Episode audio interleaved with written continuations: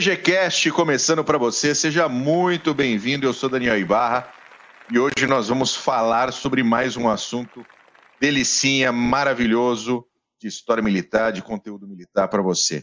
Não se esqueça de se inscrever no canal, dar o seu like, botar o sininho, você conhece como é que faz. E a gente tem também uma outra plataforma de vídeo chamada Odyssey. Você pode ir para também curtir os vídeos, porque lá na Odyssey não tem censurinha, não tem isso não pode, aquilo não pode. Então, tem o YouTube, tem a Odyssey, tem o Spotify, tem outras plataformas de podcast, do jeito que você quiser ouvir a gente. Uh, antes de começar, eu vou apresentar os meus queridos amigos. Primeiro, o nosso convidado especial, o professor mestre Marco Túlio Delgobo Freitas. Tudo bom, meu querido?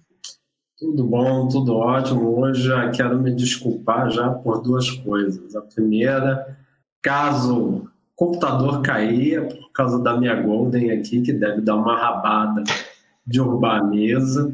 E outro, que eu não devo me movimentar demais, porque eu tomei vacina, né? Tem três coisas que alemães fazem de bom, né? Um é a indústria farmacêutica, dois automóvel e a terceira perder para a Inglaterra. Amém, irmão. Então, vamos lá. Vamos lá, muito bom.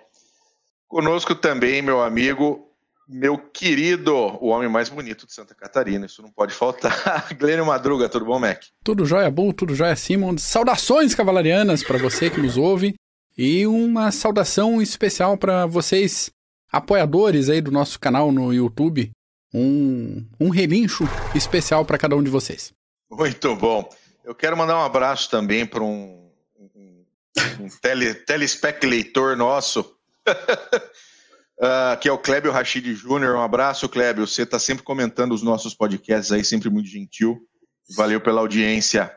Mas hoje nós vamos falar sobre poder aéreo, é o primeiro de uma série de três podcasts sobre eh, essa mudança tecnológica, e a gente vai falar sobre tecnologia do poder aéreo também mas eu acho que nós vamos começar com a questão da teoria da vitória, né, Canuck?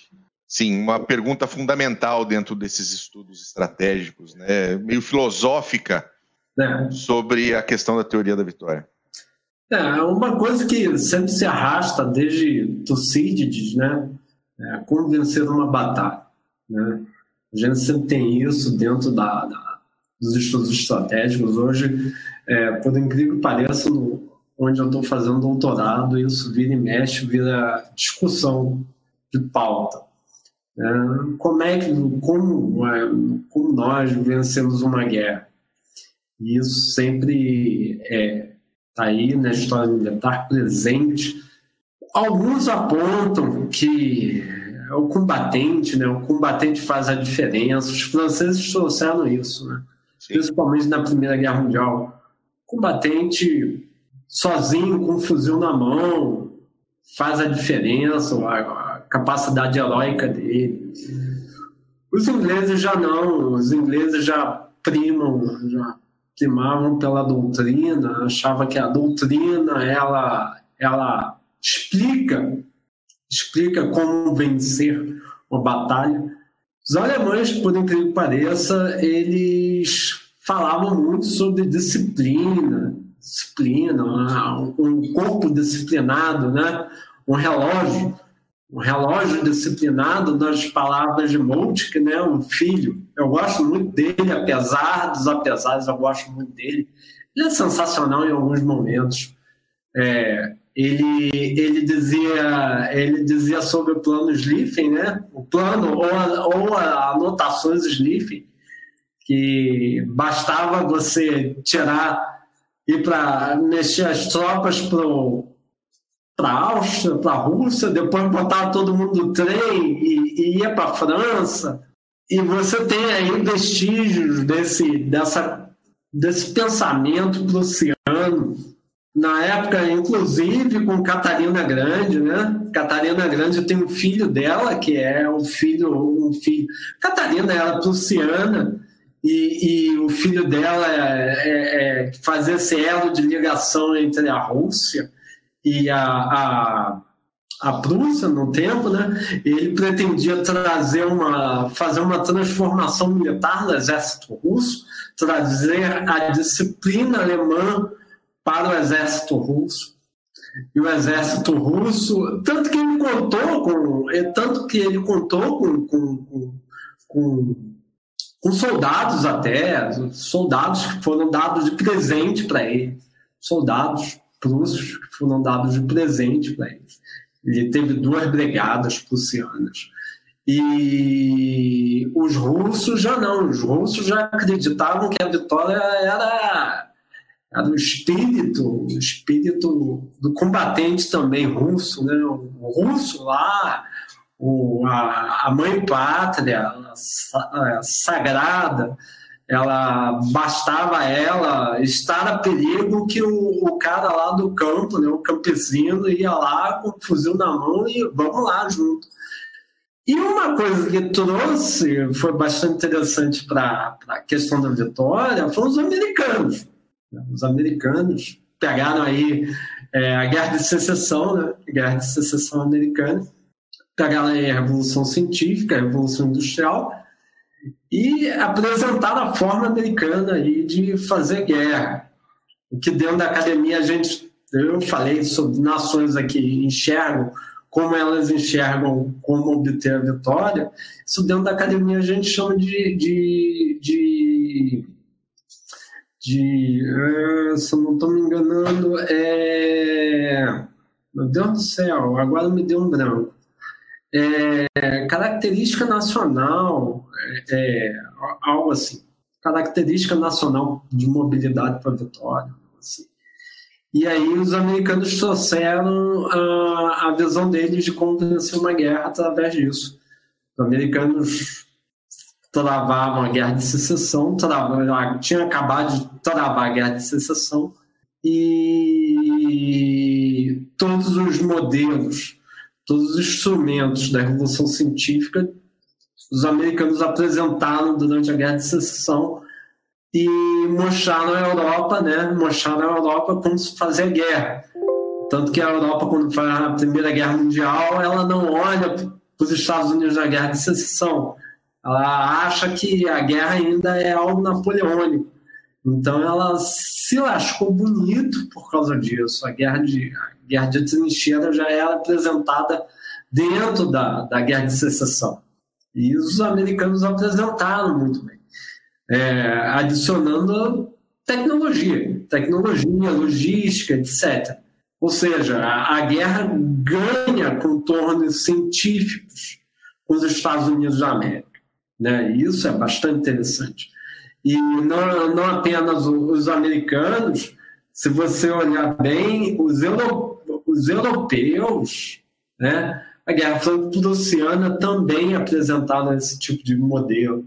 Os prussianos trouxeram esse tipo de modelo, que é aquele modelo Napoleão Bonaparte, do Marechal, que ele resolve tudo. Aquilo acabou, agora é ciência. Guerra é ciência. Né? A ciência que vai ser, vai ser discutida dentro do campo de batalha. Não é à toa que os prussianos, por um entendimento científico da, da guerra, de como se chegar na guerra, você tem aí o Clausewitz falando sobre, sobre atrito, sobre é, é, fog, né, sobre a névoa da guerra, aquela coisa toda, a compreensão física dele, né, da, da época, a compreensão física newtoniana da época era aquela e ele transpôs, ele, ele fez, ele estabeleceu uma relação científica com a guerra. Então a guerra passou a ser ciência. Então toda vez que a gente está falando sobre isso, sobre como eles enxergam e como alguns enxergam e essas características, é a tal da teoria da vitória. A teoria, posso, a posso teoria... lhe interromper só um minutinho? Eu queria incluir nessa sua análise que você processo para nós é visão chinesa. Olha, aí que mora o perigo. Porque ela parece, porque ela parece se construir ao longo do tempo e ela ainda está em construção. Mas qual é a visão chinesa? A visão chinesa, que me, é, os chineses que me desculpem, tá? Ser bem, bem civilizacional aqui, tá? Apesar da fama do Sun Tzu, o Oriente não manja nada de guerra. Quem manja é o Ocidente. O Ocidente que sabe sobre isso. Ah, o Ocidente que sabe. Desculpa. É o Ocidente que fez. Mas, mas, não, há, não há uma. Vamos, você falou um pouco dos Estados Unidos, isso me lembrou, isso me lembrou um pouco do destino, até do destino manifesto. O, o Sun Tzu, o Sun Tzu é aquela coisa mais filosófica, é, mais confuciana da, da guerra, né? Parece que ele está dando um conselhinho de, de biscoito da sorte, né? Inimigo tem que estar. Tá... Eles não têm uma compreensão científica da guerra, os ocidentais que têm. Não é à toa que tem um livro, eu não estou falando isso por preconceito, não é à toa que tem um livro chamado Por que o Ocidente Venceu. Tá? E é exatamente por causa disso. O Ocidente cientificizou, é, pegou a ciência e transformou ela em teoria de vitória e fez a guerra. Acabou. É, tem aí, se você quiser abrir a, a, a, a caixa de Pandora, não tem só o, o, os chineses, tem os árabes, tem, o, tem, os, tem os indianos, tem, tem essa galera toda, mas a compreensão deles é muito rudimentar. Quem tem uma compreensão exata sobre guerra e no século XIX consegue, de certa forma, criar uma ciência da guerra é o Ocidente. O Ocidente que tem. Não é à toa que você tem aí impérios, é, impérios de, de países pequenininhos, tá? pequenininhos que conquistam a África, conquistam a Ásia, conquistam uh, o sol onde os né, constrói império onde o sol nunca se põe.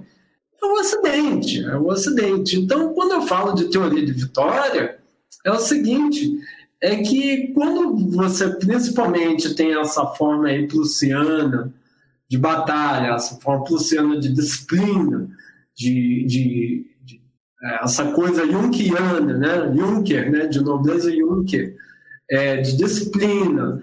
Quando você tem os britânicos, principalmente na Guerra do Zulu, colocando tecnologia, fazendo forma square, aquelas coisas todas, isso passa a ser uma teoria de vitória. O que é uma teoria de vitória? Uma construção ideológica, ideológica de ideal né, tomam aí o conceito de Weber, ideal, de que só basta aquilo para você vencer. Só basta aquilo para você vencer. A teoria de vitória é essa. Diga. Só lembrando da revolução que foi as missões militares alemãs no Japão pós-restauração Meiji. Sim, Toda essa questão você, de disciplina, e, doutrina. A gente também não pode esquecer, eu já, já ia criar um problema aqui sério que é a Revolução Francesa. A própria Revolução Francesa, com, com mobilização em massa, né, já é uma teoria de vitória. Nacionalismo como, como instrumento de guerra. Sem então, dúvida. Os franceses, com Napoleão Bonaparte, já é uma teoria de vitória. A teoria de vitória é essa: é que você basta é, é, pegar essa característica, basta pegar essa construção é, ideal e desdobrar sobre ela. E é, esse é o caminho que você vai vencer. Mas que guerra, desde a, da, da, desde os primórdios, né? vou falar, desde os primórdios lá da Idade Média, você tem aí a guerra do xadrez, né? O xadrez é uma mini, é uma mini miniaturização da guerra. Para você jogar xadrez, você precisa de dois. Então, é, teoria de vitória, você tem que primeiro combinar com os soviéticos que você vai vencer aquilo. Parodiando aí o futebol que me deu muita dor de cabeça hoje, mas tudo bem. Eu tô feliz. Eu tô feliz. Não, eu tô triste pra caralho. Tô triste pra caralho. Lanterna é uma coisa que a gente. É, tô me lembrando daquela música do Paralama Sucesso, a Lanterna dos Afogados. Então é, é mais ou menos isso que está esperando a gente. Deixa eu, deixa eu fazer um outro comentário bem rápido para a gente poder passar para o próximo tópico. Mas, assim, uh, uh, puxando um pouco desse, dessa, dessa visão de que o, o Oriente não, não alcançou essa, essa identidade, de alguma maneira, Japão e Coreia do Sul se beneficiam bastante com a presença americana desde a Segunda Guerra Mundial com isso. Né? Dentro da sua doutrina militar? Sim, os japoneses, os japoneses e, e sul-coreanos é caso à parte caso à parte da, da, da, da literatura. Né? O Japão, ele, ele desde, a, da, desde quando ele ganha os russos, né, que é a grande piada do Clube dos Generais, né? Desde 1905, o Japão derrotou a Rússia e a marinha russa é subaquática. Mas então, é, é, até hoje, é por isso que a União Soviética construiu tanto submarino para procurar marinheiro perdido em 1905 na batalha lá com Tsushima. É, isso, isso. Então, é, poxa, você tem aí apropriações desses países de é, instrumentos ocidentais de guerra, tá? Instrumentos ocidentais de guerra. Sim. E aí vai vir um, um sorrateiro hater no canal do YouTube vai falar: ah, mas teoria da vitória também se aplica à insurgência, né? A guerra do, dos Estados Unidos contra os afegãos. E os afegãos são árabes, até que se prove ao contrário, são árabes ou persas, enfim, são. Pastum e outras. São, são, são, são o que são. Aí, aí o cara vai falar: ah, peraí, calma, calma aí, que guerrilha nasce com a guerrilha espanhola contra o Napoleão. Portanto, guerrilha é ocidental. Então, bom. Até, até nisso eles copiaram. Maravilha. Uh, passando um pouquinho para a parte da tecnologia, tá?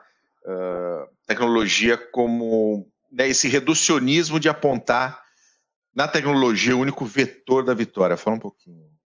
Aí que mora o perigo do Ocidente. Né? O Ocidente, ele meio que, que, que por ter essa vantagem tecnológica, por transformar a guerra com ciência, ele achou que sua principal vantagem estava na, na, na, na, na tecnologia imateriais, nos fatores materiais da guerra, tá? Bastava você ter um caça melhor, bastava você ter um tanque melhor, bastava você ter uma metralhadora melhor que você vencia a batalha. Tá? Abordagem tá? super trunfo. É, a tecnologia. Tecnologia explica, ganha, vence, acabou. Não. Nós temos um livro muito bom do Stephen Beadle que ele fala exatamente, ele pega aí todo a maioria das batalhas ocidentais, ele fala, ele conclui dizendo que ó, são os fatores imateriais que ganham, ganham a batalha. Que fatores imateriais são esses? Para espanto de toda a nação ocidental. Doutrina, compreensão de contexto, consideração estratégica, planejamento de força, é, análise de, de guerra, essas coisas todas. Não basta somente fatores materiais. É lógico que ninguém merece, ninguém pode desmerecer os fatores materiais. Mas a grande questão é como você utiliza aquilo, tá? Porque aí, porque se a guerra fosse tão tecnológica, se a questão fosse resolvida dessa forma, é, bastava a gente dar uma olhada na Guerra Franco-Prussiana, tá? Guerra Franco-Prussiana, os franceses, até que me provem o contrário, os franceses tinham um fuzil melhor do que os alemães. Os alemães, quando foram para a batalha, foram com um fuzil pior, foram com uma versão pior, bem piorada de fuzil, bem piorada. E você viu no que deu. Eles derrotaram de forma assim, 7 a 1 né? Toda nação merece 7 a 1 ainda bem que o nosso foi em Maracanã. Da França, não. Da França foi Bismarck entrando em Paris. Depois do rei, falando assim, ó, pode descer daí que a gente venceu. A gente venceu. Então, ele tinha um fuzil pior. Os alemães tinham um fuzil pior. Os prussianos tinham um fuzil pior. Então, e, e o pior, né? por mais cacofônico que seja isso, pior, pior, pior, a Segunda Guerra Mundial também. Lembrando que os alemães, quando invadiram a França, o material que a Alemanha tinha era inferior ao material que a França tinha. Os franceses tinham um material muito superior ao material alemão, a ponto que no dia D os alemães estavam usando muito material francês. Então, você tem essa, essa grande questão. A tecnologia resolve tudo? Não, a tecnologia não resolve. O problema é como. E os alemães, o mais engraçado é que os alemães mataram essa questão. Mataram essa questão muito rápida. Muito rápida. Tanto que eles chamaram isso de Blitzkrieg, que é o quê? A união de três instrumentos intercambiáveis, manobra, fogo e acabou. Pegaram três coisas que estavam aí no ar, juntaram elas, botaram rádio e falou: olha, é assim que a gente vai vencer a batalha. Acabou. E isso daí não é tecnologia. Desculpa, mas isso não é tecnologia. É doutrina, né? Isso daí é doutrina. Isso é como fazer.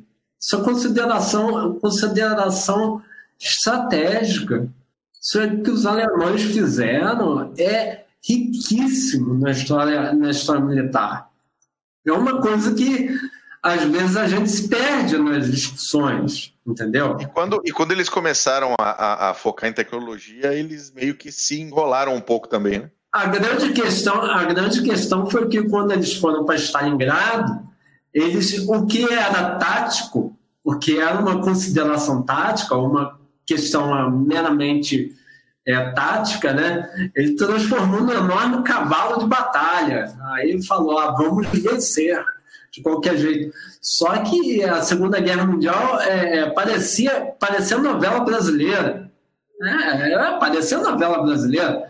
A cada capítulo um espanto, uma nova transformação. É, poxa, é, se você analisar bem, se você analisar bem, é. Hum, desculpa, é. Assim, pega aí Inglaterra e França contra a Alemanha no início da guerra. Né? Quem diria? Quem diria que os franceses seriam envelopados na linha Maginot? Sim. Quem imaginaria isso? Aí depois, aí depois, os alemães, não contentes, enveloparam os poloneses, que o Mariano dorme aí é, com dor de cabeça todo dia, mas enveloparam. Poloneses que tinham acabado de envelopar os soviéticos. Né? Tinha acabado de envelopar, tinha acabado de ganhar fantasticamente uma batalha contra a Rússia. Né? Isso sem falar da Finlândia. Isso sem falar da Finlândia. Né? Foram duas operações, foram dois acontecimentos que os soviéticos se espantaram de perder o ar. De perder o ar. Assim como a gente pode perder. Né? Perder assim, é, é, toda perda. Todo mundo fala da França, aquela coisa toda, mas ninguém lembra da, das perdas da União Soviética, né? Todas as perdas da União Soviética são américas, são milhares, milhões de pessoas que vão morrendo por pura incapacidade de como você enxerga o oponente. Vamos, é, basta você fazer aquela massa humana e partir para cima. Não é assim, cara. Não é guerra assim. De saturação. É, guerra de saturação. Não é assim. Aí o que, que aconteceu? Franceses e, e os ingleses mostraram para os alemães que, olha, guerra aérea, vocês, sem, sem vetor estratégico, vocês não ganham. Vocês não vão invadir a Inglaterra assim na brincadeira, não. Não vai sendo fácil. E depois é, você tem aí o, o Stalingrado. Stalingrado, para mim, foi um turning point do cacete. Por quê? Porque os alemães acreditavam na teoria da vitória deles. Bastava Blitzkrieg, que iria vencer a Rússia, a União Soviética. Parecia que nunca não havia tratado de rapalo, não havia tratado de, de, de pacto de não agressão. Parecia que desconheciam da, da União Soviética. Né? Os, alemães, é, é, os alemães eram profundos desconhecedores do terreno soviético. Estou sendo irônico aqui. Eram profundos conhecedores. Né? Na, no, nos anos 20, os dois eram aliados.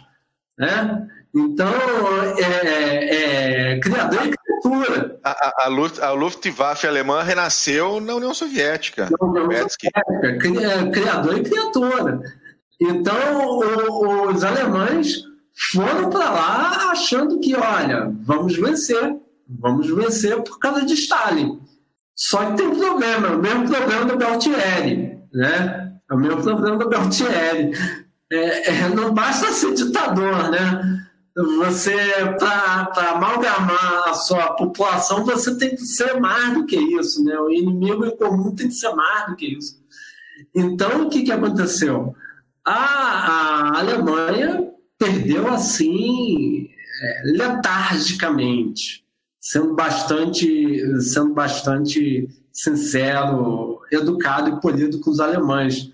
Apesar, apesar dos apesares, apesar dos apesares, deram excelentes contribuições para o campo de batalha, para a história da guerra.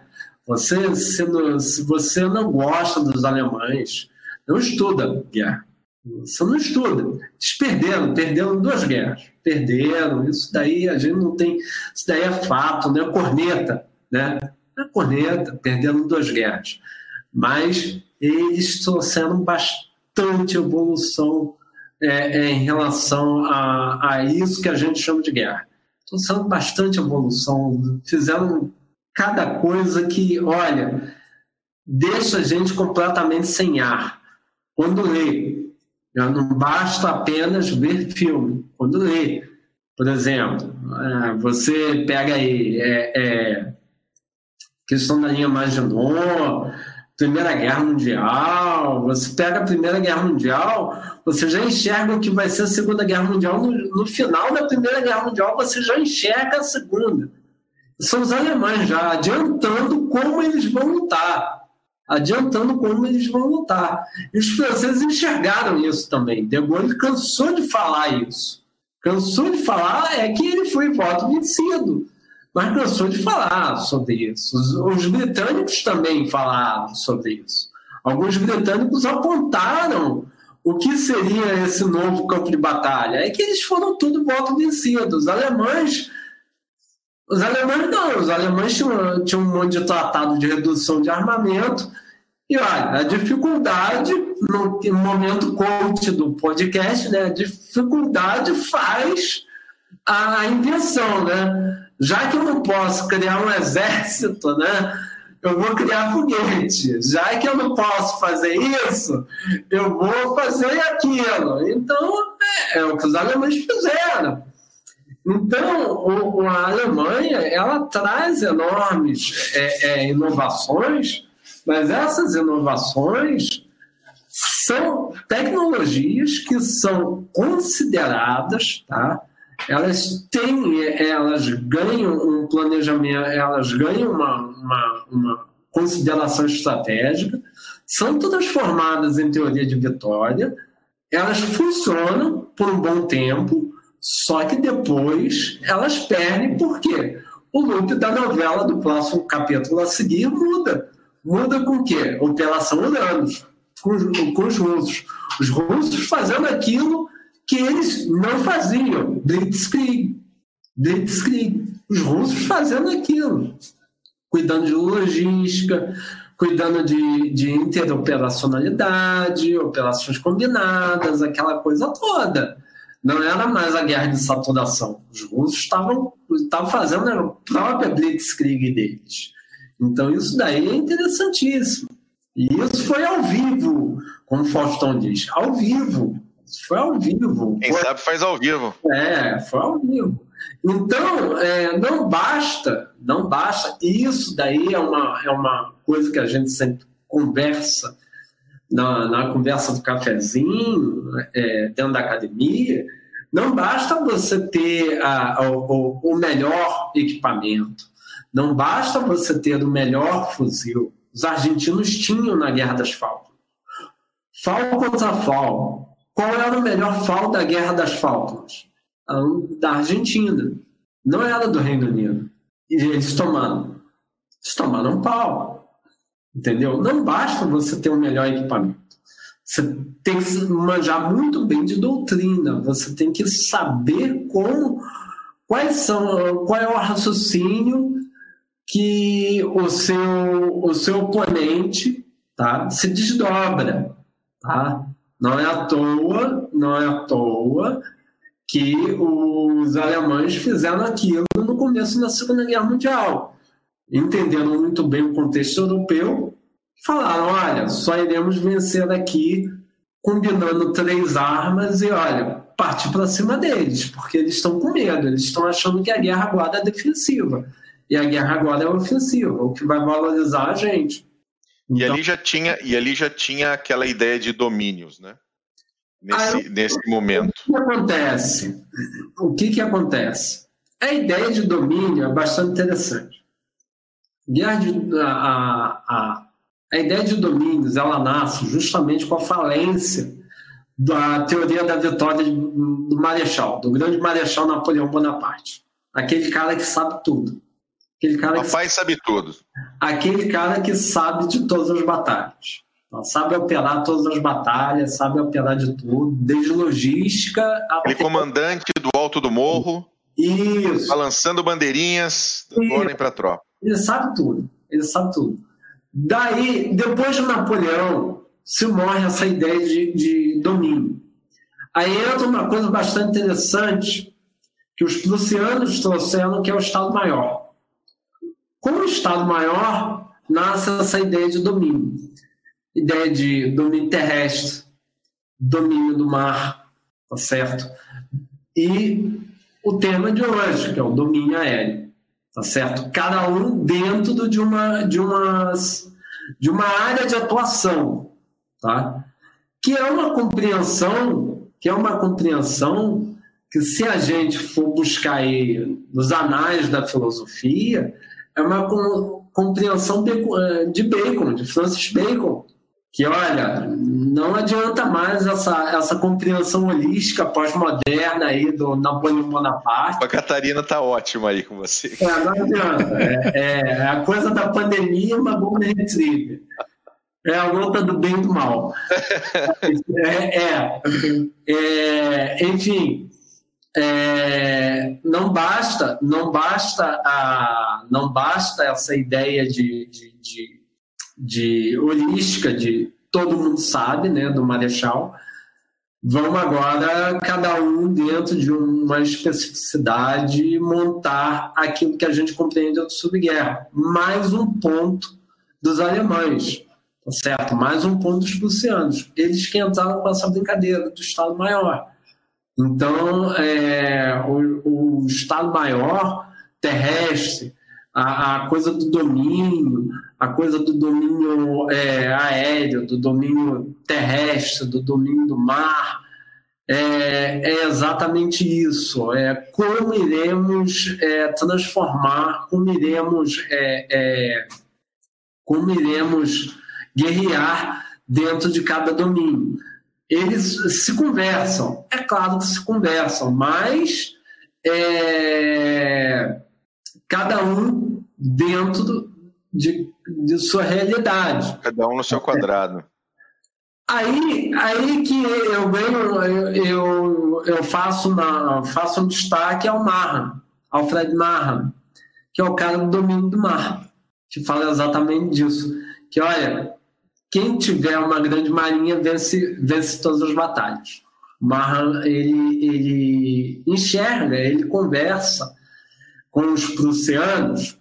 Estão lá desenvolvendo sua guerra contra os franceses, ele enxerga essa ideia de domínio e fala: ó, quem tem domínio no mar consegue finalmente guerrear, é, é, vencer todas as batalhas. Por incrível que pareça, Marra deu uma bola dentro, assim, fantástica, porque Segunda Guerra, é, é, Primeira Guerra Mundial, Segunda Guerra Mundial, qual é o domínio aí que a gente tem que vencer? Qual é o domínio que deve ser batido? É o terrestre? É o aéreo? Não, o marítimo. O marítimo. Sempre foi marítimo. Sempre foi. Batalha do Atlântico é muito superior, é muito mais importante para todos os envolvidos na Segunda Guerra Mundial do que os outros.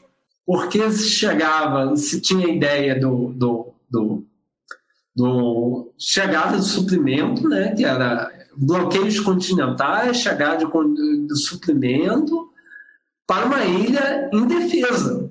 Indefesa, estou pegando pesado. Ela está bem defendida, mas uma ilha, uma ilha desguarnecida do seu império. Podia ser sufocada, né? Podia ser sufocada. Então, temos que ter um, um domínio, o um domínio marítimo, ele tem que ser superior. Não foi à toa que os Estados Unidos fizeram fizeram depois de Ferrar. Lançaram navio, lançaram corveta, lançaram fragata, como a gente está lançando é, carro, carro de som vendendo pamonha no interior de São Paulo. E o que mais saiu foram os Classe Liberty. Exatamente. Que eram, que eram merchants, né? Exatamente, marinha mercante. Marinha mercante. E aí os ingleses, os ingleses, os ingleses devem agradecer todos os dias oh. Os americanos por causa disso, todos os dias. Chega, chega. Todos os dias, entendeu? Essa ideia de domínio, para vocês verem, essa ideia de domínio, essa ideia de especialização, tá certo? é uma coisa que, que, que vai ser trazida dentro da, da, dos estudos estratégicos com a revolução que os prussianos fazem. Tá? E por que a gente traz isso hoje? Hoje, nessa discussão aqui sobre poder aéreo. Porque cada domínio a ser descoberto, assim como marítimo, assim como terrestre, assim como, como aéreo, eles se transformaram em arma independente, entendeu? Eles tiveram a sua maturação, tá certo? E pediram a sua independência, pediram a sua independência. E isso é bastante interessante para você compreender que é, esses domínios se conversam, tá? E esses domínios devem, em algum momento, ter o mesmo tipo de tratamento, tratamento que é distante, Entretanto, alguns domínios, por, é, por especificidade da guerra, a gente está falando de Segunda Guerra Mundial, alguns são mais importantes do que outros. Mas não é apenas você dominar é, é, um domínio, não é apenas um domínio que vai conseguir vencer toda a batalha. Né? E quando você e quando você e quando você não tem uma certa sinergia entre os domínios, você tem situações de grandes problemas, como por exemplo o exemplo japonês. Singapura. Eu sei, Singapura. Que, eu, eu sei que eu estou tocando a ferida, mas é Singapura. Singapura. Singapura. Não, assim, eu, eu, eu trouxe o exemplo japonês muito mais por toda a rivalidade que existia entre exército e marinha japonesa. Sim, mas aí é, aí é uma questão política. Aí é uma questão política, entendeu? Aí é uma questão política. Questão política, principalmente depois da Batalha de Midway, a marinha japonesa já não existia mais depois de Midway. Aí o exército japonês falou: agora é minha vez, agora é minha agenda, entendeu? E, e não, é, não é à toa que a parte mais radical do, do, do, do do, da expansão japonesa estava onde? Estava no exército, entendeu? Estava no exército, não estava na marinha, estava no exército. Mas depois de Midway, a marinha japonesa completamente deixou de existir. Acabou, acabou. Ali foi o último esforço supremo da marinha japonesa. Ali houve um desequilíbrio, entendeu? E os japoneses, sem a, sem a marinha, sem a marinha, eles não tinham a força aérea. Por quê? Era navio aeródromo, entendeu? Era navio aeródromo. Eles estavam fazendo a suspensão através de ilhas. Então, o que, que acontece? Para você vencer, além de você ter uma compreensão estratégica de, valor, de, de, de elementos e materiais, você deve compreender como esses domínios conversam não é apenas falando, olha, se eu for independente, é, se tal domínio, tá? Crescer agora, chegar e falar, olha, é um domínio novo, domínio aéreo, que é o tema de hoje. Só ele vai ser capaz de vencer a guerra? Não, ele não vai ser capaz.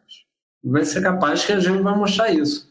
Ele não foi capaz de vencer uma guerra sozinho, até hoje. Até hoje, você não tem na história militar, isso daí é um spoiler, não tem na história militar a, a, a proeminência do poder aéreo em cima de todos os outros domínios, dizendo eu venci sozinho, sem a participação dos senhores. Não tem. Não existe. E olha, e olha que a gente tentou. A gente tentou muito. A gente não tentou, não, tentamos, tentamos muito, tá certo? Porque dentro da lógica do, do, do, do domínio aéreo que nasce, né? Nasce aí, vai nascendo aí no século XIX, aí todo mundo leva, leva um, um, um susto quando a gente está falando sobre século XIX, mas quando ele começa a nascer, quando ele começa a aparecer na, na batalha do século XIX, é, havia-se essa compreensão de que ele sozinho, não.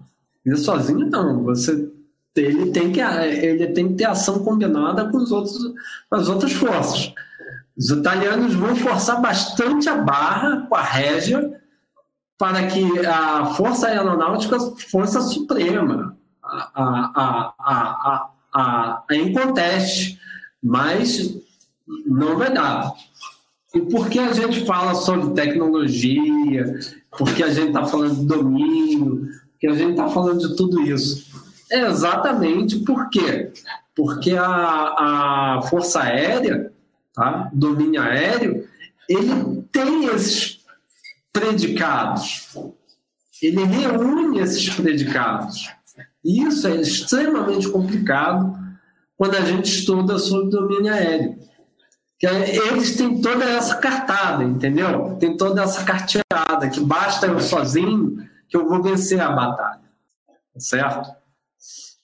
É, realmente. E você falou um pouco de, de século XIX, né? O pessoal ia ficar surpreso. Então, o que, que acontece? Ah, você aí no século XIX tem o surgimento de alguns, de alguns elementos bastante promissores do que viriam a ser considerados de domínio aéreo, elementos do domínio aéreo do século XX.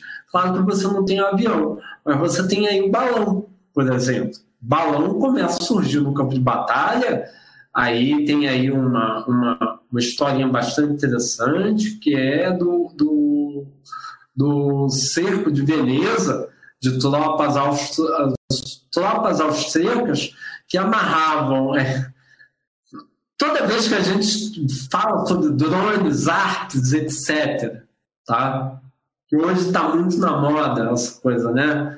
Arte, drone, a guerra de Amazon, guerra híbrida, guerra Skynet, guerra do botão, guerra isso, guerra aquilo. É, aí, é, aí sempre tem alguém que fala assim, porra, a gente já tentou, não deu certo. Não deu, cara, não deu. Por exemplo, é, você lá na, na, segunda guerra de independência da Itália, tá certo? Que as tropas austríacas cercaram Veneza, tá? O que, que eles fizeram? Eles fizeram uma, uma coisa bastante interessante. É, toda vez que a gente fala sobre arte, drone, etc., a gente tem essa história para contar. A primeira vez que apareceu drone e arte foi exatamente aí, em 1800 e alguma coisa, tá? século XIX.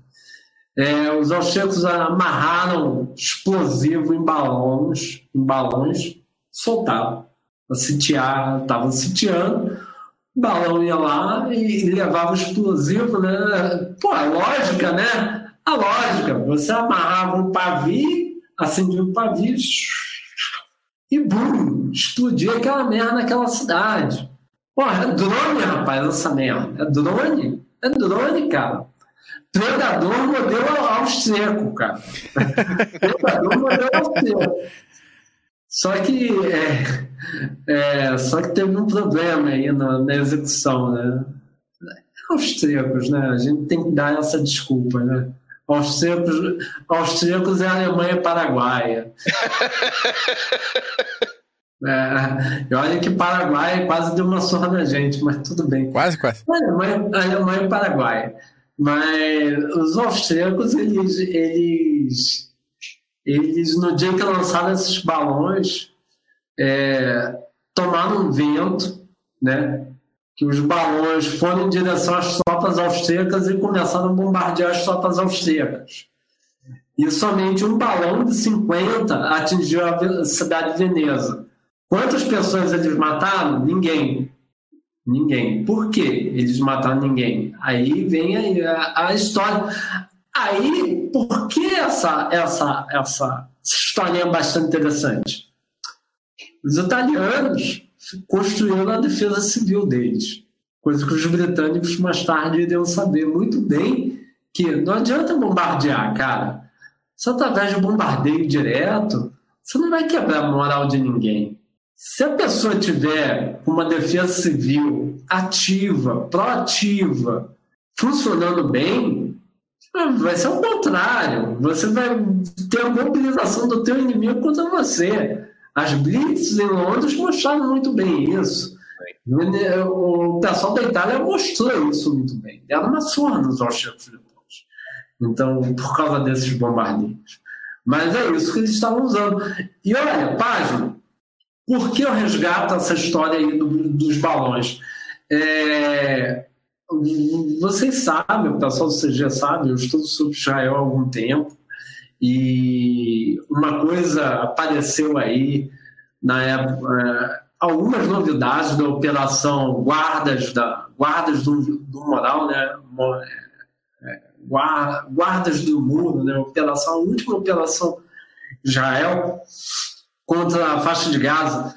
E você sabe, o Iron Dome está batendo aí a casa dos 95, 97% de detecção e, e abatimento de, de, foguete, projétil, etc., de, de pessoal da Hamas. O pessoal da Hamas simplesmente está fazendo o seguinte: está pegando balão, enchendo de, de combustível e, e jogando lá para Israel. Ou seja, está fazendo banho de gasolina para tacar fogo com balão. Entendeu? Essa é a novidade deles. Eles pegam um balão, que nem o padre do balão, pega um balão, bota combustível e manda para lá. Mas não, não detecta. Só que tem um problema. Qual é o problema? O mesmo problema que os austríacos tiveram. O vento. O vento. Por exemplo, a maioria das vítimas desse, dessa tática aí do Hamas são quem?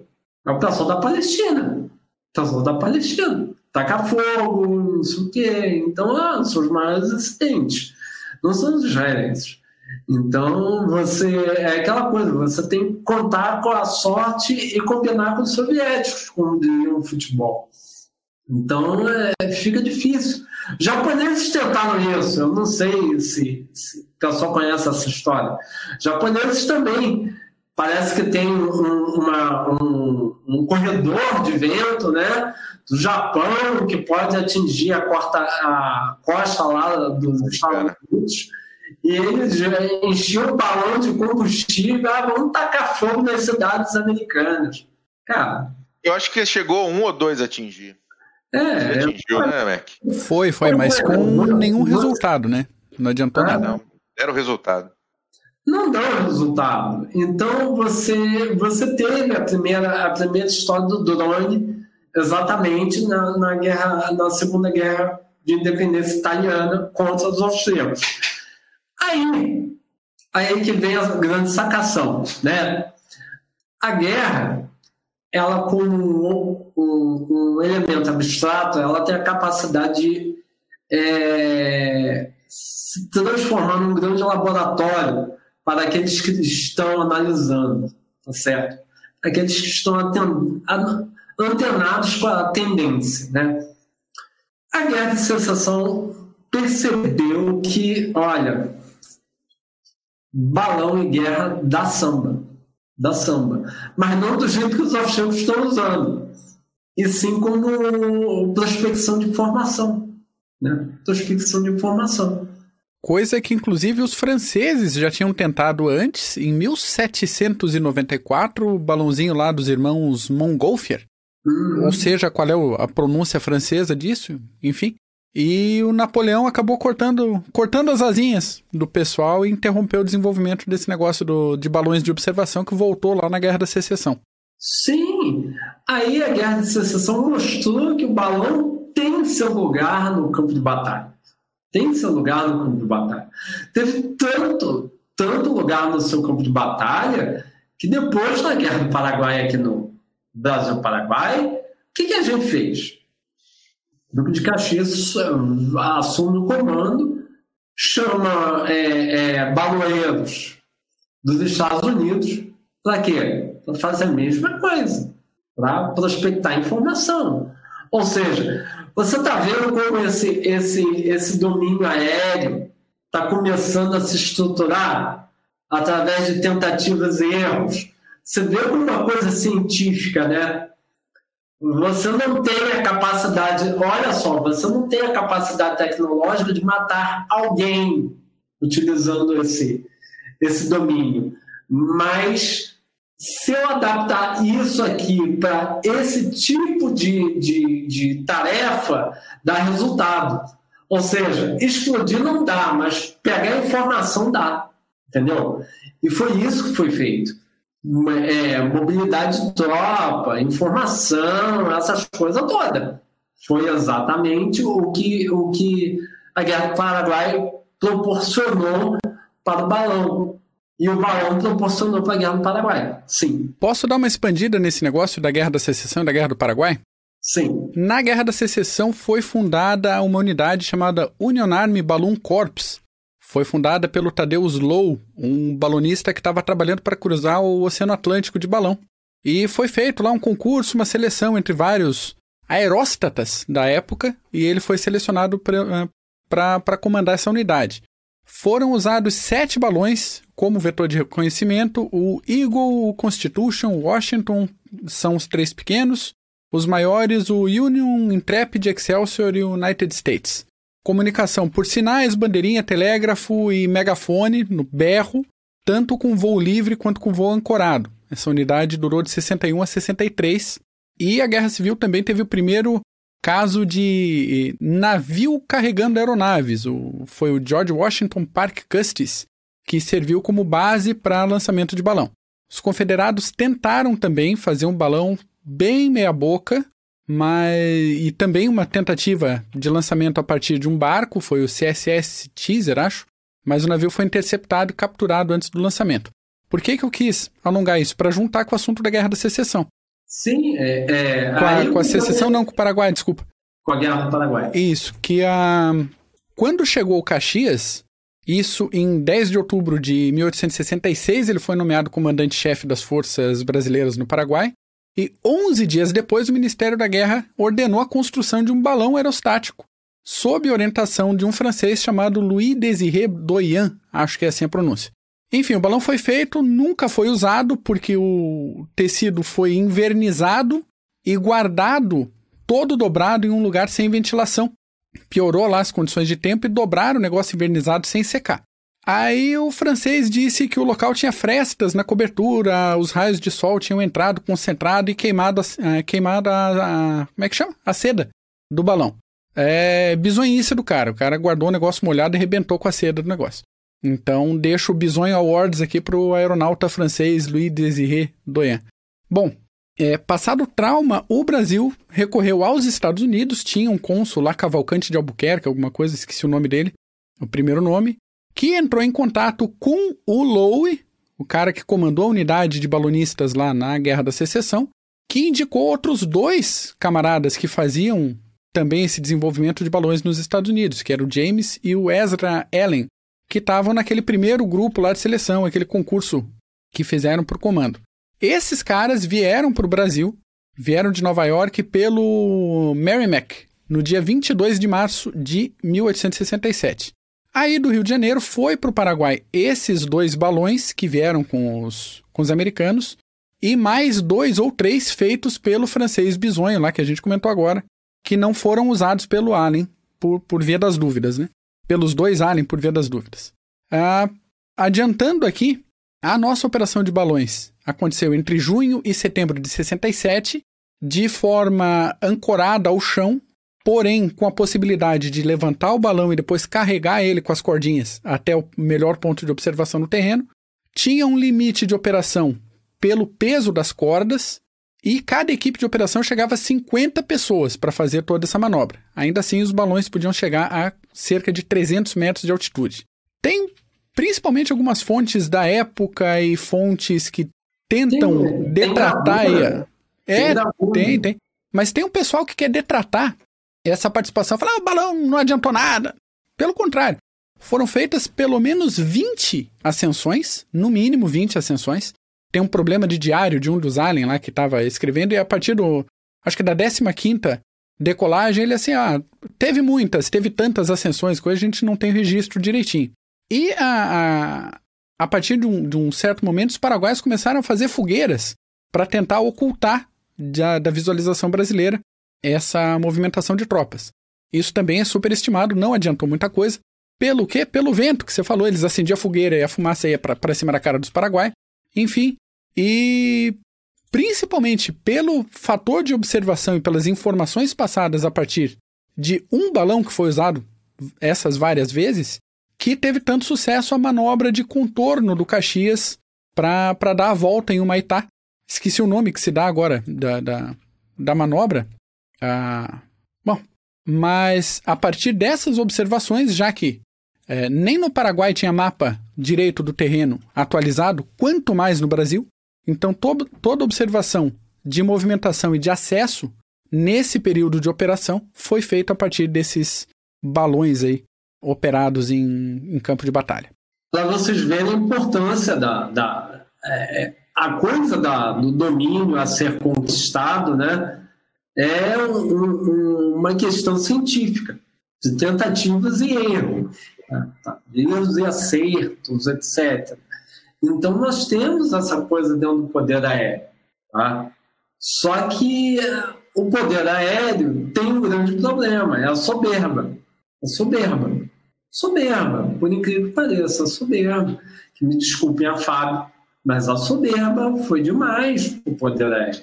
O poder aéreo se colocou como decisivo e único para a vitória. Bastava você é, é, controlar o poder aéreo para vencer qualquer, qualquer inimigo. Não é bem assim. Não é bem assim. A gente vai ver isso. E a história mostrou muito bem isso. Né? Que não é bem assim. Apesar de todo incremento tecnológico que a cada ano você tem aí no poder aéreo, F-16, F-22, F-35, há uma necessidade recorrente que ele esteja operando os outros domínios. Sem esses domínios, não tem como vencer. Não tem como vencer. E uma coisa que mostrou muito bem a guerra do Afeganistão foi exatamente isso. Entendeu? Foi exatamente isso. Que, olha, não adianta você fazer cais toda hora, call é suporte, né? missão de cais e achar que vai vencer os talibãs dessa maneira, porque os russos já faziam com entendeu? Os russos já faziam com. Então, há uma necessidade de que você tenha não a questão da proeminência do domínio, mas a superioridade aérea, que é um conceito completamente diferente. Tá certo? É um conceito que tá, ele está completamente encaixado e absorvido dentro de uma doutrina geral. Isso. Né? A gente a gente vê isso a gente vê isso na sua eh, assim na, na, na sua maternidade e adolescência durante a Segunda Guerra Mundial, mas eu acho que o principal exemplo é durante a Primeira Guerra do Golfo. Uma vez eu perguntei, assim, coisa de noob, né? coisa de bisonho, a um coronel da USAF, Poxa, por que vocês, toda vez que vocês colocam aquela estrovenga do 6030 no ar, né? Ele é tão lindinho. Ah, tá. Enfim. enfim. Ah, enfim. É, vocês colocam aquela estrovenga lá que a gente joga no Call of Duty, né? 6030 lá, né? Artilharia aérea, né? Artilharia aérea em sentido estrito, né? É, por que vocês colocam toda vez aquilo? É, não tem nenhum problema, assim, vocês não, não analisam assim, poxa, e a defesa daquilo? Que aquilo de lá é um coraçado aéreo, né? É, é um coraçado aéreo. É. E, e, a defesa? E a defesa daquilo? E a defesa daquilo? Como é que fica? Aí ele me explicou o seguinte: olha, 60 só sobe quando a gente tem superioridade aérea. Sem isso, a gente não sobe. A gente deixa ele no chão. Aí que você nota, por exemplo, que é extremamente necessário o quê? Superioridade aérea, que é um, que é um objetivo a ser conquistado dentro do domínio aéreo. É um objetivo muito mais urgente do que o próprio domínio em si. É a superioridade aérea. Você tem a superioridade aérea é, sua em relação ao seu inimigo. Porque seu inimigo, se você não tiver, seu inimigo pode pegar uma, pode pegar um, um caça, pode pegar uma, um instrumento aéreo e colocar a sua arma mais letal a pane. Então é necessário que superioridade aérea. Isso mostrou muito bem no dia D. Isso mostrou também muito bem no dia D. No dia D foi necessário superioridade aérea. Hum, superioridade aérea, além da marítima, além da terrestre. Mas superioridade aérea, que eu não vi no, no, na live do CG, quase ninguém falou. Né? Falou sobre a besta de Soberló, sobre aquela coisa toda, mas ninguém falou sobre a Luftwaffe, que a Luftwaffe também não, tinha, não tem muito o que falar, né? Não. A Luftwaffe, não, quando você pega aí a, a, o dia D, né? É, é, o diário de bordo do dia D da Luftwaffe está é, lá escrito em alemão, não teve, não teve, não teve subida nesse dia. Passa o serviço sem alterações. É, um dia sem alterações. E, por, por incrível que pareça, tem alguns filmes que brincam sobre isso, brincam sobre a Luftwaffe ficar presa ao chão no dia D. Mas isso daí entra quando a gente falar sobre Segunda Guerra Mundial. O que é mais importante para que a gente é, é, comece a nossa viagem de poder aéreo é entender que a guerra no Ocidente, tá? sobretudo a guerra que é estimulada pela Europa e Estados Unidos, até mesmo Brasil, é, é uma guerra que tem a ciência como norte. Ela é científica diferente de outras matrizes, tá? Matrizes confucianas, biscoitinho da sorte, eu odeio Sun Tzu. Sun Tzu também é uma, uma piada de muito mau gosto, mas enfim, tem gente que gosta. É, é, é, o jeito de guerra da, da, da, das Arábias, que é, enfim, eu não sei, juro para você, tem gente que diz que os árabes lutavam é, é, é, guerra. Pô, os árabes não sabem o que é vencer uma guerra desde o cerco de, de Viena. Acabou o cerco de Viena, acabou. Depois, depois dos espanhóis, aliás, uma civilização que perdeu até para a Espanha, então, é, vezes não pode falar muita coisa. Porra. É, meu Deus. Porra, eu, eu, porra, eu não tô zoando, porra. Eu não tô zoando, porra. Tô falando a verdade. Porra, depois, depois da guerra, depois da guerra, da guerra de reconquista, qual foi a grande guerra da Espanha? Contra ela mesma, na guerra civil. Acabou. Depois disso foi essa, mesmo, mesmo assim com a ajuda dos alemães. E aí, você tem a, a guerra indiana, que para mim é coisa de Bollywood. É coisa que a pessoa pega corante, joga em cima e todo mundo dança no final. Então, é, é, é orgulho e preconceito. É, é, é, mais ou menos isso. Porque o, o Ocidente, é, essa, essa visão ocidental de guerra, é uma visão científica é uma visão científica, é o que eu estou dizendo. É, é a guerra Realmente. é a morte como ciência. Então, é, como a gente discutiu agora no começo, entra a tecnologia, entrou a tecnologia, mas é tentativa e erro. É tentativa e erro. Os austríacos tentaram, através de balões, bombardear cidades.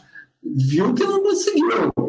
Aí veio americanos, vieram, é, é, vieram outras nações, chegaram e falaram: olha, com prospecção de informação, isso daí vale muito a pena. E isso daí vai ser um, um, um, um protocolo de conduta para outras tecnologias que vão entrando no campo de batalha, por incrível que pareça. Por incrível que pareça. Isso é uma característica do poder aéreo, tá certo? Isso é uma característica do poder aéreo, que quando surge o avião, o avião, qual vai ser o primeiro objetivo do avião? Primeira missão do, do avião? Observação e ligação. Observação, não bombardeamento. Por quê? Porra, é difícil, cara. Lançar granada lá de cima. Porra, não dá, cara. Não dá. Aí depois vieram os holandeses, vieram os holandeses com a, com a, com a, com a, com a metralhadora sincronizada com a hélice, né? Que tinha aquele problema, né? Você pode fazer dogfight, mas atirar na sua própria hélice é, é, é chato. Não é bom, né? Não é, não é legal. Então, é uma coisa bastante interessante. E o poder aéreo ele vai se dar através dessas, dessas, dessas variáveis. O poder aéreo será muito tecnológico. As primeiras tecnologias no campo de batalha serão colocadas à prova no poder aéreo. Será uma característica do domínio, tá certo? Entretanto, é o que os advogados né, do, do, domínio aéreo proclamam, a gente vai ver isso com o Júlio Doré, por exemplo, na rede aeronáutica, domínio em si, ele não, não vence a batalha, ele não é capaz de ter uma teoria da vitória. Por quê? Porque sempre vai ter um problema, uma questão fundamental de como vencer a guerra. Vencer a guerra é ocupar a submeter o inimigo. É uma coisa que o poder aéreo não faz. Subjugar. É ocupar, subjugar. É uma coisa que o poder aéreo não faz. Os italianos vão aprender isso na Líbia, caramba. Os, os italianos vão aprender isso na Líbia, por exemplo. Vão aprender isso muito bem na Líbia. É sub... Você tem que subjugar. Aí, de novo, Clausewitz entrando. Quando ele fala subju... subjugar a vontade do inimigo, blá, blá é ocupação, guerra é ocupação. Você tem que mostrar para o teu inimigo que você venceu. Você não pode deixar dúvidas em relação a isso. Eu venci. Porque se seu inimigo tiver dúvidas em relação ao seu poderio, tiver dúvidas em relação a como você venceu a, a guerra, ele vai fazer a Segunda Guerra. Foi isso que os alemães fizeram na Segunda Guerra Mundial. A gente ficou com aquela brincadeira de não invadir Berlim, e o que, que aconteceu? Segunda Guerra Mundial. Porque se a gente tivesse invadido Berlim, tivesse ocupado Berlim, mostrado para os alemães que os aliados venceram e estamos ocupando a sua capital, talvez o bigodinho, talvez a Segunda Guerra Mundial não teria existido. Mas aí eu falo, é uma lástima se tivesse socorrido. Por quê? Porque inúmeras, inúmeras contribuições tá, que a Bundeswehr deu na Segunda Guerra Mundial, a gente não teria visto, por exemplo. Blitzkrieg, o que, que seria Blitzkrieg? A gente sabia no começo da Primeira Guerra Mundial, mas a gente não sabia a consolidação da Blitzkrieg na Segunda Guerra Mundial. Sim. Eu não ia saber, por exemplo, que carro de combate, qual é, qual é, o, qual é a capacidade do carro de combate dentro do, do campo de batalha. Isso são os alemães que mostram. Então, é, é, por mais que a gente fique é, atentados com o poder do Dr. Who, né, de matar a besta enquanto a besta é um neném, é, para nós de estudos estratégicos, para nós que gostamos de história militar, imagina você é, hoje à noite dormir, tentar dormir e tentar explicar o mundo sem Segunda Guerra Mundial. É, exatamente. E, ó, a gente. O balão muda na Segunda Guerra Mundial, muda na Primeira Guerra Mundial, Vila Zeppelin. Sim, sim. É. Vila Zeppelin. Tem bastante uso pelos alemães, inclusive. Os britânicos vão teimar com o Zeppelin até na Segunda Guerra Mundial. Vão utilizar, inclusive, na Batalha do, Batalha do Atlântico, como, como ponto de visão para é, submarinos, que é uma invenção, é uma invenção. Aí, de novo, a guerra de secessão, né? É uma invenção confederada, né? Confederada, que deu errado, deu muito errado. Nossa, deu muito errado. Por isso que eu digo, o sul dos Estados Unidos, só, só, só uma coisa que o sul dos Estados Unidos fez e deu certo. Duas. Jazz, tá? Jazz e frango frito. O resto, nossa, nossa, submarino deu muito errado. Deu muito errado. Não foi pouco, não. Deu muito errado. Olha, eu tenho que incluir, eu tenho que incluir o Bourbon nessa, nessa sua lista, tá, Canuck? Você, como britânico, você é um britânico paraguaio, porque é Eu sei, eu, eu, eu, eu, sinto muito, mas. Agora. eu amo Bourbon, cara. Agora, os alemães, quando viram o submarino tá, confederado na Primeira Guerra Mundial, falaram: que raios de coisa é essa? Que negócio é esse? Que negócio é esse? O que, que eles erraram? O que eles erraram Tá? E o que iremos acertar agora? Primeira coisa, oxigênio.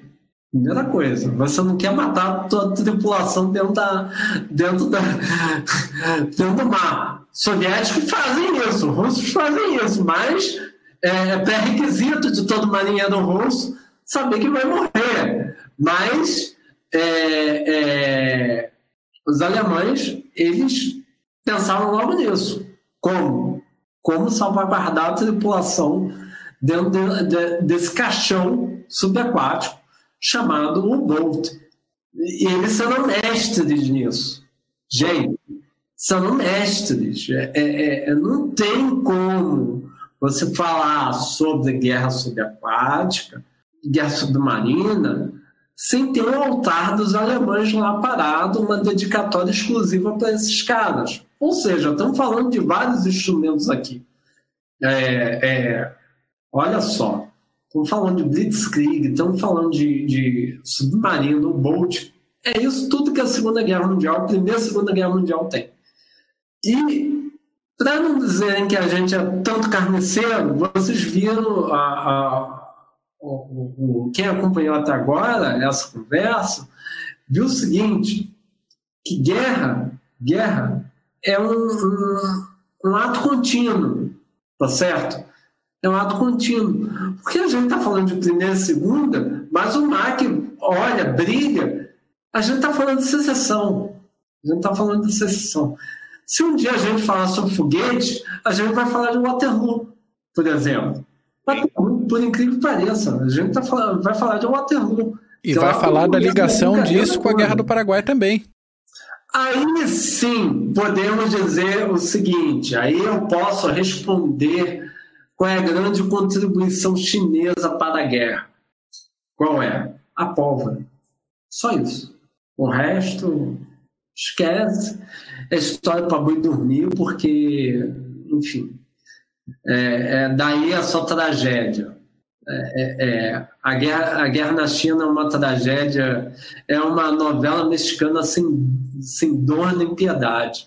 no final, da, no último capítulo, você estava lutando, estava comendo a tua irmã e estava lutando contra a tua mãe. É essa guerra, quando, essa guerra da China. E você se mata, é claro.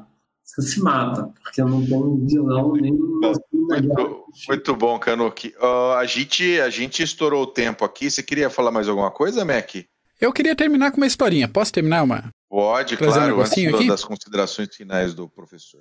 Então, a gente falou muito de balão, então puxar pela memória do pessoal aqui que todo mundo conhece, pelo menos por alto, a história lá do padre do balão que aconteceu em 2008. O camarada se chamava Adelir Antônio de Carli e resolveu voar amarrado em um monte de balões, eu acho que eram mil balões de gás hélio, daqueles de festinha de criança mesmo, porque a intenção dele era arrecadar fundos para fazer uma área de descanso para caminhoneiros no Paraná.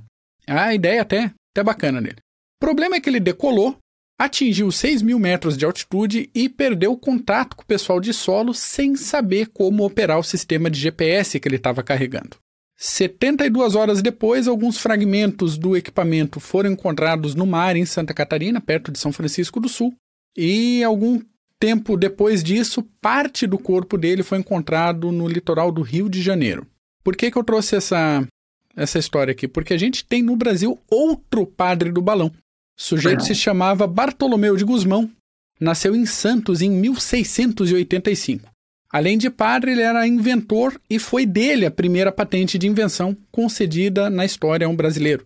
Numa viagem que ele fez a Portugal, a gente está falando aqui de 1709, ele fez várias experiências com balões de, de tamanhos variados e durante o desenvolvimento ele chegou a projetar um aparelho chamado passarola, que um negócio esquisitíssimo, assim, todo, todo tinha nada a ver uma coisa com a outra, mas ele fez isso para esconder os projetos originais dele. Então ele projetou o negócio todo, fez toda uma explicação que o magnetismo faria o negócio flutuar e voar pelos céus tal, e vazou acidentalmente esse projeto para que isso fosse publicado. Então a gente tem que brasileiro brasileiro em qualquer época ele já começou zoando com a, com a galera por aí. Entre as experiências e as demonstrações públicas que ele fez, o Bartolomeu desenvolveu aeróstatos, pequenos balões, que poderiam ter se transformado em balões tripulados, e a ideia dele era essa, caso os portugueses não tivessem achado que isso era uma invenção inútil e perigosa. Então, a gente tem um padre do balão como pioneiro da aviação no início do século XVIII. A sequência é: essas experiências ganharam terreno e a gente tem no mesmo século XVIII, final do século XVIII, os franceses usando balão de observação em campo de batalha. Toda essa questão do desenvolvimento dessa mentalidade de desenvolvimento técnico tecnológico ocidental que não se vê no Oriente. Se a gente puxar da história da, da China, já que a gente falou da China, lá em torno do século I, a China usava gente pendurada em pipas gigantes para fazer observação aérea. E no século III já usava aqueles balãozinhos com uma velhinha embaixo, uma, uma candeiazinha embaixo, como forma de comunicação. Desenvolveram como isso? Tanto tempo. Pois é, o Ocidente desenvolveu pequenos aeróstatos, pequenos balões, de 1709 para a operação de guerra em 1794. Aí, muito bom. Ah, é, só, só pegando a, a, o vácuo do momento cultural aí do Madruga, né? Do nosso glorioso Mac. É, o, drone, o drone da Amazon, que Family Guy tanto sacaneia, né? Das quatro pais, né? Das quatro hélices. Ele surgiu, sabe quando? Em 1907. Aí, ó. 1907. Com dois irmãos franceses, Jacques Louis Breguet, que eram professores de física. E eles chamavam de giroplano. Tá certo? Giroplano. O negócio não deu certo, é claro é, só, só conseguiu é, atingir uma altura de 0,6 metros, coisa boba, mas eles deixaram aí uma, uma, uma, um caminho, um caminho né, a percorrer que se a gente for ver a última guerra aí de Nagorno, essa guerra aí que aconteceu aí... Nagorno-Karabakh? Isso. Foi aplicado o quê? drones de quatro pás com explosivos. É isso aí. Muito Entendeu? Bom. Então, é, é, é, aí, bom, te respondendo, guerra para o Ocidente é isso. Guerra para o Ocidente é ciência. Não é, não é, é astrologia, não é zodíaco, não é signo, é ciência. Uma coisa que eu acho que as outras civilizações não compreendem muito bem. Entendeu? Por incrível que pareça, não compreendem muito bem. Aí, é, claro, não agora, né? mas naquela, naquela época, século XIX, começo do século XX, guerra é ciência, presidente. Guerra é, é ciência, é uma, é uma, é uma coisa a ter. É, é, ter erros e acertos.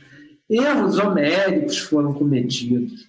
Franceses, então, cometeram um monte de erros até desistir. Sim. Os alemães cometeram um monte de erros, tiveram suas quantidade de erros. Mas nada, é claro, nada é claro, nada é claro, se sobrepõe ao erro dos russos, né? Russos, assim, quando o erro, tá lá, russo em primeiro lugar, né? Nada como pegar uma frota do Báltico, circular a África para atingir o Japão. Isso daí, meu amigo, isso daí é, é é, e, se, e se você ouvinte quiser saber mais sobre, sobre a Batalha de Tsushima, tem, temos, temos um podcast só sobre ela, tá? Tá é linkado embaixo. É a batalha que eu adoro sacanear os pró-russos, adoro sacanear. É isso aí, você faz a mesma coisa que os portugueses fizeram no, no século XVI, só que vocês vão para o Japão querer sacanear e pega todo mundo descansado lá é, acabaram de comer sushi. Falar, pô, estão te esperando já há seis meses chegar aqui. Os russos numa fome do cacete. Muito bom, beleza. É. Oh, meu querido Canuque, muito obrigado. Hein? Tem, tem alguma consideração final aí? Tenho. É, primeiro, é, não perca o próximo episódio próximo episódio vamos falar mais sobre o poder aéreo, vamos falar sobre agora as inserções da Primeira Guerra Mundial, são fantásticas, são fantásticas. As elucubrações ou considerações que se tem da Primeira Guerra Mundial são determinantes para a Segunda. E vocês vão aprender por que o Stuka dava aquele mergulho.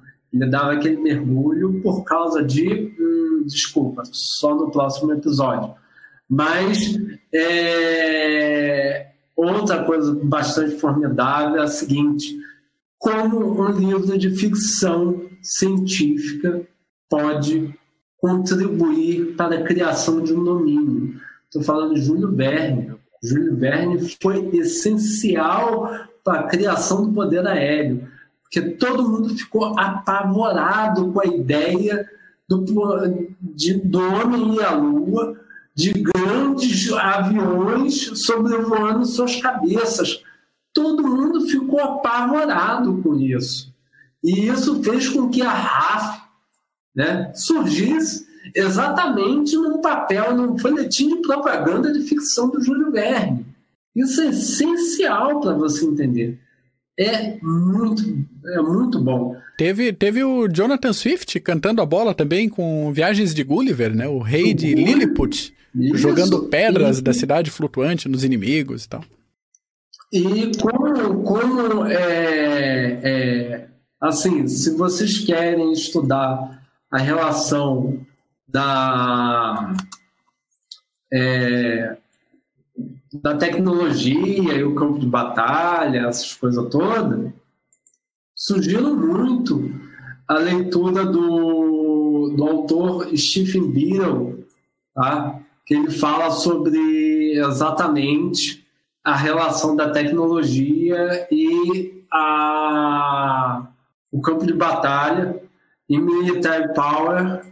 Ele fala muito sobre isso tá certo? Ele fala muito sobre essa equação tecnologia e poderes imateriais dentro do campo de batalha. Isso é bastante importante para você compreender porque o... e o outro livro, é claro, porque o Ocidente venceu, também é fantástico, tá? Beleza. Obrigado, meu querido. Mac. Obrigado. Agradeço, agradeço a aula e vamos, vamos ficar aguardando o segundo Próximo. episódio segundo episódio. Meu querido Marco Túlio, um abraço. Um abraço. Beijo pra Catarina. Hoje eu vou ver se. Não, meu problema. Cara, a Catarina não encheu tanto meu saco como o Grêmio encheu o saco hoje, né? Um gol aos 15 segundos do tempo vai, vai tomar Bem forte, né? É, dureza. Eu tô, eu tô feliz, eu tô feliz que a Inglaterra ganhou, vai pra final. Vai perder da Itália no fim, mas tá tudo bem. Mas chegou na final, bom. tá bom. Hã? Chegou na final, tá bom. Chegou na final. A Itália é, tá muito bem. Coisa que os alemães não fizeram, né? É, exatamente. Nossa. Beleza, Nossa. gente. Como, como, é difícil, né, para a Alemanha chegar no final em alguma coisa, né? Seja no futebol, seja na guerra. É, é, é complicado ser alemão, sabe? Eu acho que, que por isso, por isso, você eh, deixa pra lá. Cara, vamos, vamos fechar, Cano, que depois a gente fala disso. Como, como, como irmão, putz, cara, pô. Então tá bom. Valeu, gente. Obrigado. Um grande abraço. Tchau. Valeu.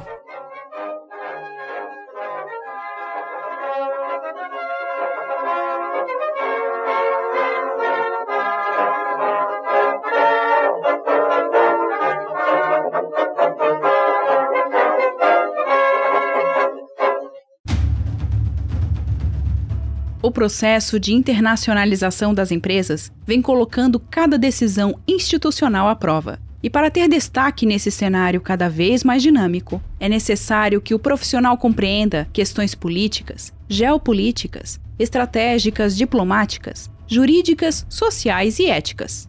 Nesse sentido, a Columbus, pós-graduação de alta performance, promove o curso de Relações Internacionais e Diplomacia Empresarial este curso é coordenado pelo professor Marco Túlio Delgobo Freitas e é voltado para profissionais que trabalham em um contexto internacional ou queiram atuar na área de relações internacionais. Se a sua área de atuação for direito administrativo ou gestão estratégica de marketing, a Columbus também tem cursos de pós-graduação que vão te ajudar a desenvolver habilidades e competências para sair na frente como um profissional completo e dinâmico. Acesse o site columbuseducacional.com.br. Informe que conheceu os cursos através do podcast Clube dos Generais e garanta 10% de desconto.